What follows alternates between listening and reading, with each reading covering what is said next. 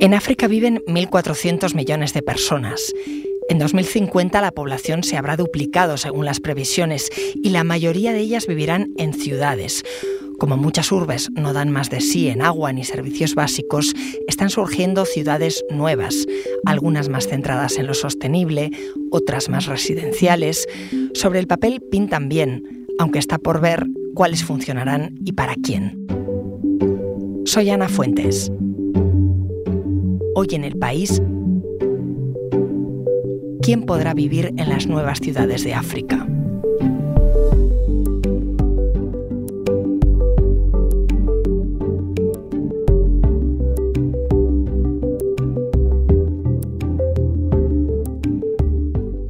Hola Ana. Hola.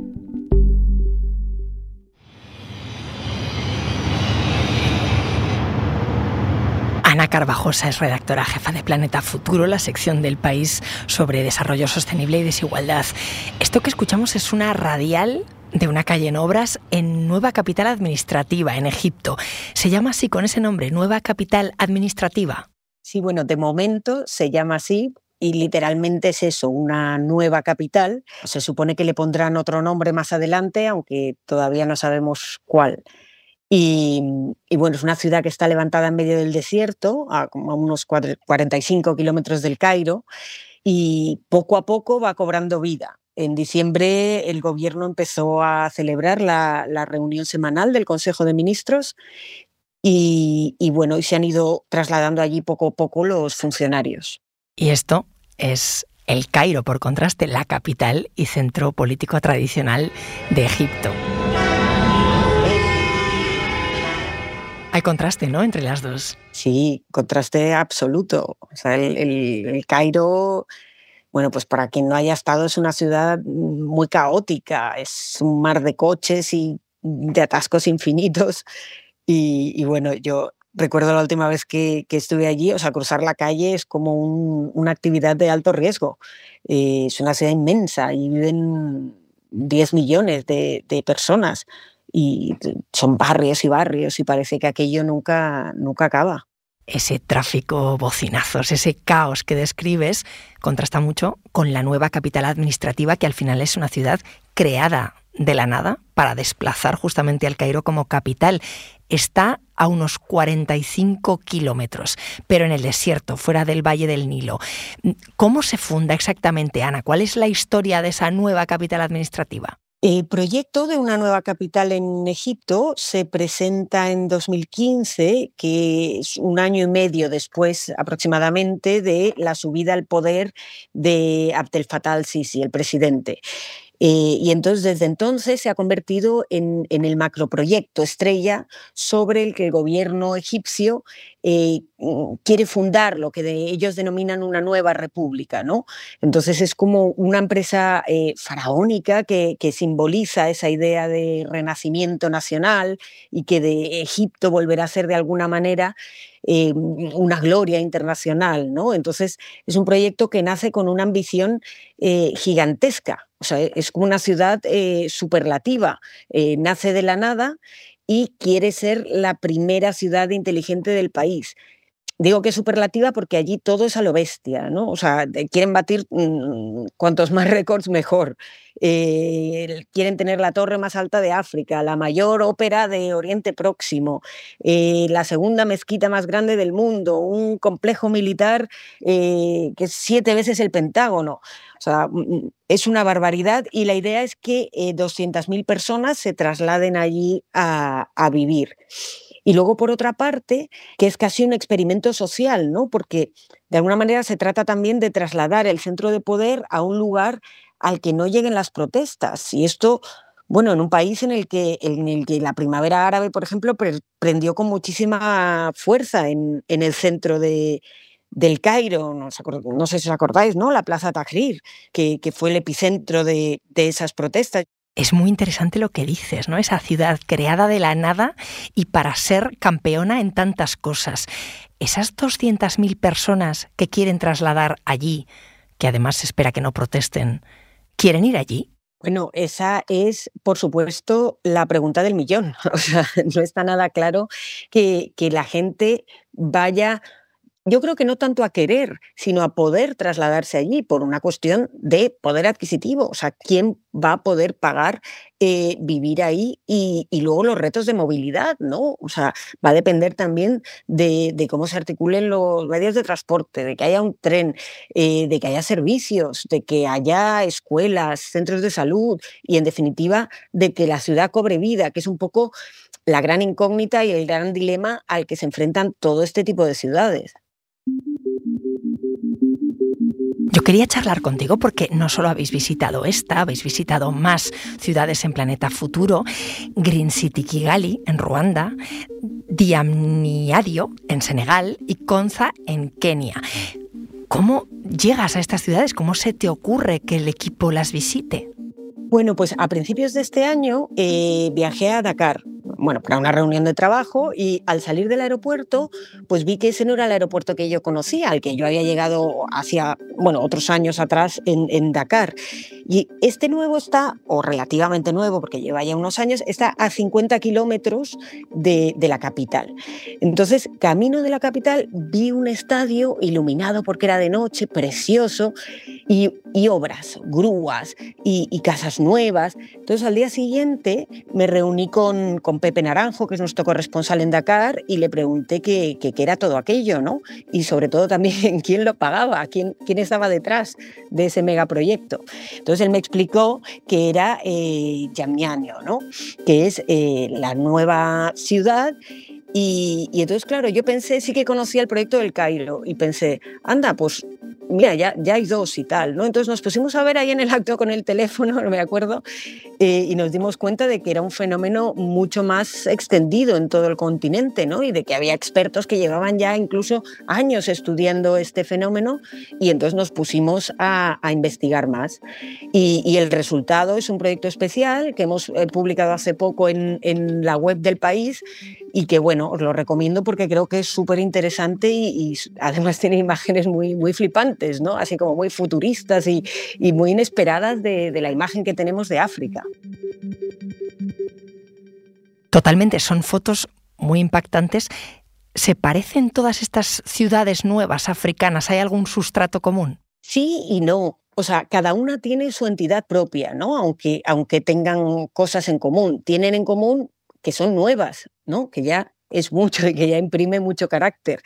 Eh, pero así como, por ejemplo, la del Cairo es sobre todo un proyecto político, eh, donde también se trasladarán ministerios y edificios de la ONU, pero es muy residencial y tiene también una zona industrial. Luego, por ejemplo, Konza en Kenia, que es otra de las ciudades que hemos visitado, es un proyecto sobre todo tecnológico. Eh, y luego también hay otras que quieren ser las superciudades verdes, ¿no? la meca de la sostenibilidad. Pero bueno, la tendencia general es que quieren ser ciudades inteligentes, ¿no? Eh, eh, contrastando con las, con las actuales, con las tradicionales. Pero bueno, está por ver cómo de viables serán cómo de inteligentes terminarán siendo. Y lo que decíamos antes, si la gente va a trasladarse allí, ¿no? Y les va a dar vida. Ahora me sigues contando, Ana. Enseguida volvemos.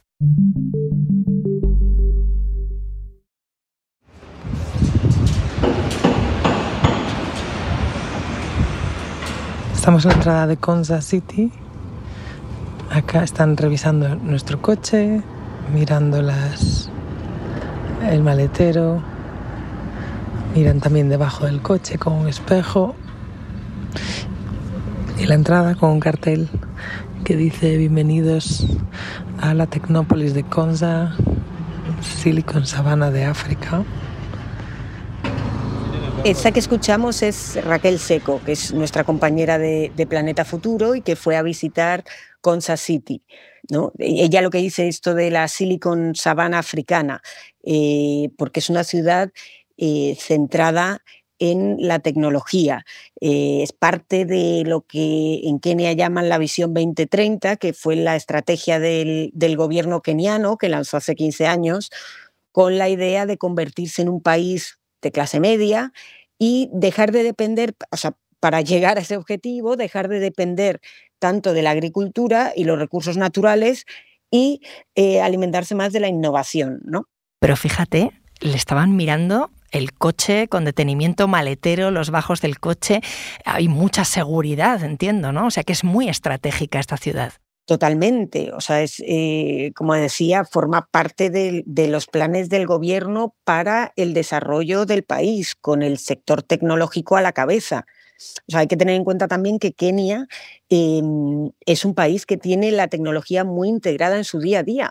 Sea, fue el país que ya en, 2007 em, creó el sistema este de pago por móvil, que es una especie de monedero digital que se utiliza en muchísimas partes del mundo. Entonces, la idea es que en CONSA se instalen muchas empresas punteras del sector tecnológico, combinado con vivienda, porque allí trabajarán, eh, o sea, vivirán los trabajadores de las tecnológicas, se supone que hasta 180.000 personas, y entonces quieren crear eh, la Silicon Valley africana. Eh, digo africana también con su con todas sus características propias del continente, ¿no? Incluso ellos lo que han hecho es eh, integrar una reserva natural dentro de la ciudad.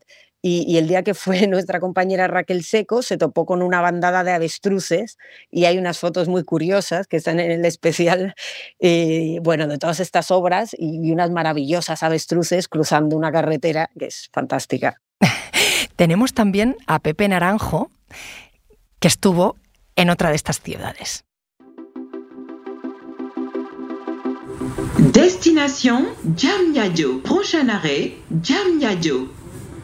Jamñayo suena al sonido del tren cuando llega a su estación, sobre todo a las obras numerosísimas que, que hay todavía en la ciudad, obras de las casas, pero también y sobre todo de las infraestructuras que no están acabadas. Eh, y luego también el, sonido que comienza de niños jugando, de vecinos que se encuentran en la calle y, tienen bueno, pues conversaciones.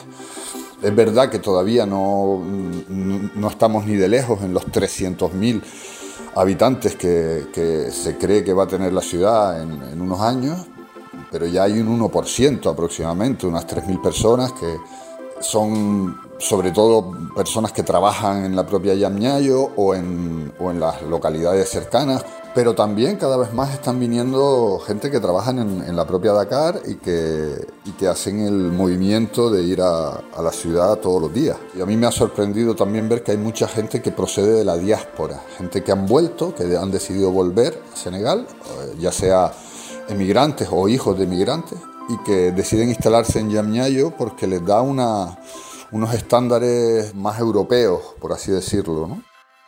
Este era nuestro compañero Pepe Naranjo que vive en Senegal hablando sobre Diamniadio. Es una ciudad en la que ya vive gente, una ciudad eh, que se ha llenado de gente de la diáspora, como contaba él, que se ha acostumbrado a vivir en ciudades menos congestionadas y por eso esa ciudad le conviene. ¿Qué personalidad tienen las otras? Suelen formar parte de, planes, como decíamos también con CONSA, muy a largo plazo, ¿no? Y todas nacen de, la misma necesidad, que es dar respuesta al crecimiento de la población, sobre todo la urbana, la gente que vive en las ciudades, ¿no? Porque, o sea, no hay que olvidar que África es el continente en el que la población urbana crece a mayor velocidad del mundo entero, ¿no? Y eso ha hecho que se agraven eh, muchos de los problemas que se van acumulando en estas ciudades, de, pues, de polución, de movilidad, y, en la que hay barrios y barrios de lo que, eh, bueno, en, la jerga del desarrollo se llaman los asentamientos informales, es decir, infraviviendas, donde vive pues mucha de esa gente que ha emigrado desde el campo porque eh, ya no les da de comer, pues por las sequías, las inundaciones y, en general los, los, episodios extremos del clima, ¿no? lo, que llamamos también los refugiados climáticos. Em, pero luego también tienen algo en común que tiene que ver con eh, el dinero, o sea, tiene que ver con por qué eh, han sido posibles, ¿no? Em, y, para eso hay que remontarse a la crisis financiera de, 2008 eh, y de un estado de ánimo global que surgió entonces, que, bueno, el llamado afrooptimismo, ¿no? Se pensaba que, que, el continente solo podía ir a mejor y que la clase media iba a engordar y por lo tanto necesitaría también dónde ir a vivir. Y Y eso hizo también que inversores globales se fijaran en África como un continente refugio en el que invertir su dinero. Eh, antes, años antes había pasado con Asia, por ejemplo, si os acordáis de, los famosos tigres asiáticos o el milagro asiático. Bueno, pues luego fue África, ¿no? Y pensaron que, bueno, que al fin y al cabo, que, podía salir mal. Eh, lo que pasa es que nadie imaginaba que años más tarde, pues pues, pues iba a fraguar esta, esta tormenta perfecta de calamidades con la guerra de Ucrania, la inflación, los problemas de abastecimiento del grano y sobre todo los estragos eh, de la emergencia climática, que en estos países, eh, que son especialmente vulnerables porque no tienen infraestructuras que, los protejan, eh, es donde más daño hacen. ¿no? bueno, pues eso porque están en la, en la primera línea de la emergencia climática.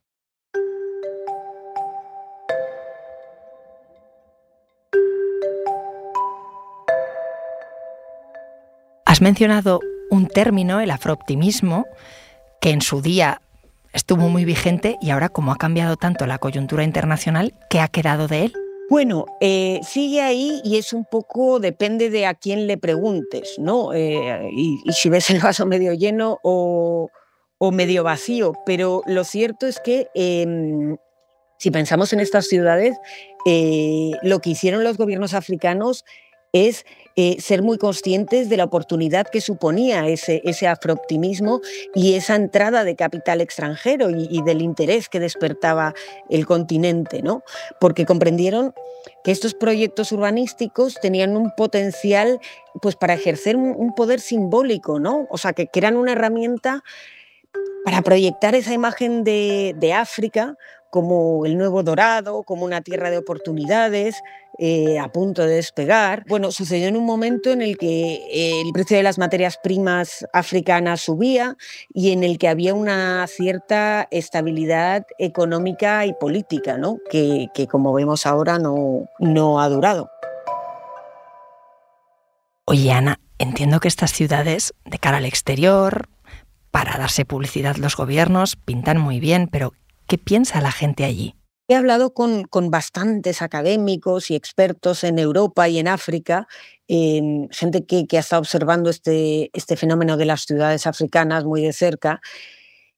Y muchos, por no decir casi todos, son bastante críticos, porque, porque dicen que son proyectos elitistas, ¿no? destinados a albergar a una clase más bien adinerada o al sector tecnológico, pero no necesariamente a quien más lo necesitan.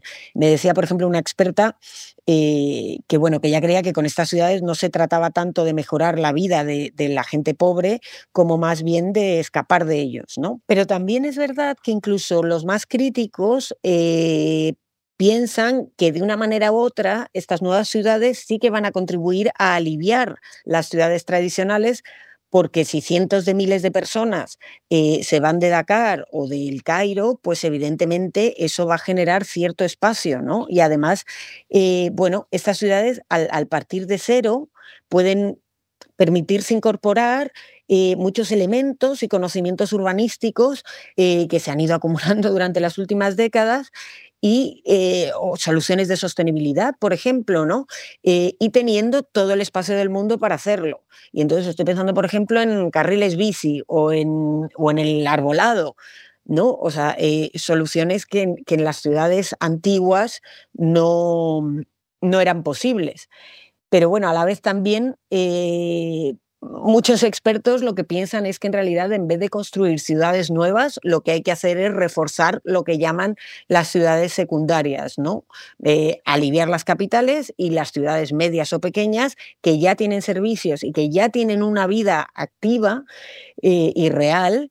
Eh, dotarlas de más servicios y de más viviendas y de más infraestructuras. Entonces, bueno, yo creo que es, es un debate muy interesante, ¿no?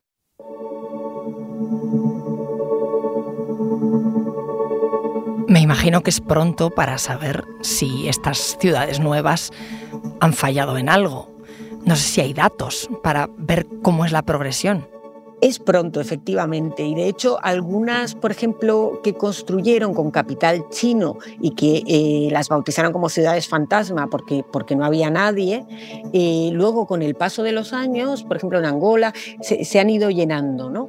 Entonces, eh, bueno, o sea, las ciudades necesitan su tiempo y, tienen su vida propia.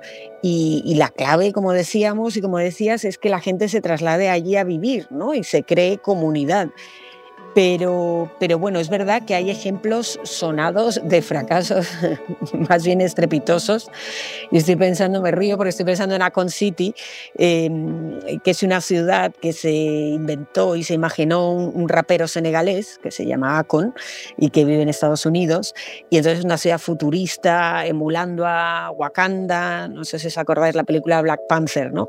Eh, multimillonario y con su propia moneda. Bueno, y que iba a estar terminada en 2023 y todavía eh, a estas alturas no se ha empezado a construir. ¿no? O sea, también hay eh, muchas ensoñaciones y, mucho ego de por medio ¿no? en todas estas empresas. Y más allá de delirios eh, como el de ese rapero, ¿quién está poniendo dinero en estas ciudades? Antes hablabas de capital chino, Occidente también, ¿no?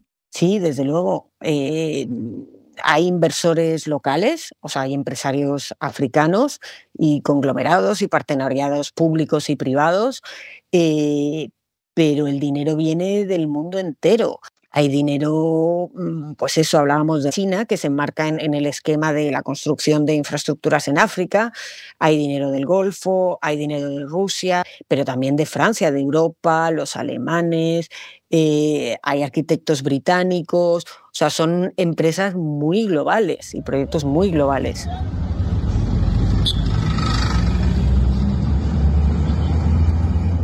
Y nos quedaba una ciudad, Ana, Green City Kigali, que suena así y que por su nombre me imagino que está centrada en lo verde, ¿no? Sí, es una ciudad que, que, está pegada a la capital y es una de esas ciudades que aspiran a ser la, la meca de la sostenibilidad, ¿no? tanto ambiental como también social. Aquí sí que em, ponen especial énfasis en que gente de todo tipo de, recursos pueda vivir ahí, no, solo eh, mm, la clase alta. Beatriz Lecumberri, nuestra compañera, eh, estuvo allí visitándola. Lo que pasa que visitando poco, porque todavía hasta el año que viene no se pondrá la primera piedra. Estuvo más bien hablando con, con los responsables del, del, proyecto ahí en Kigali.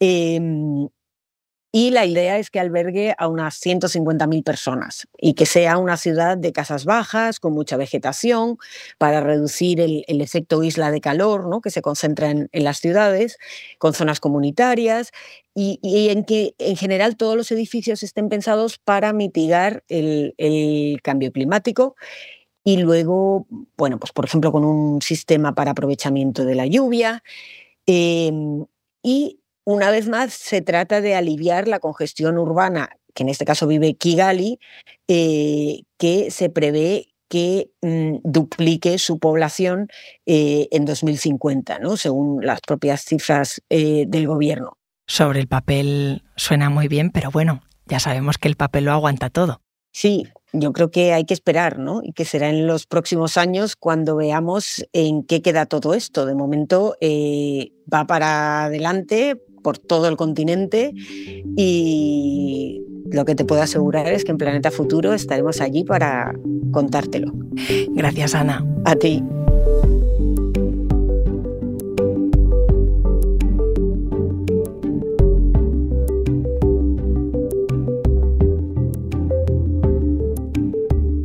Este episodio lo ha realizado Belén Remacha. El diseño de sonido es de Nicolás Chabertidis. La edición es de Ana Rivera y la dirección de Silvia Cruz La Peña.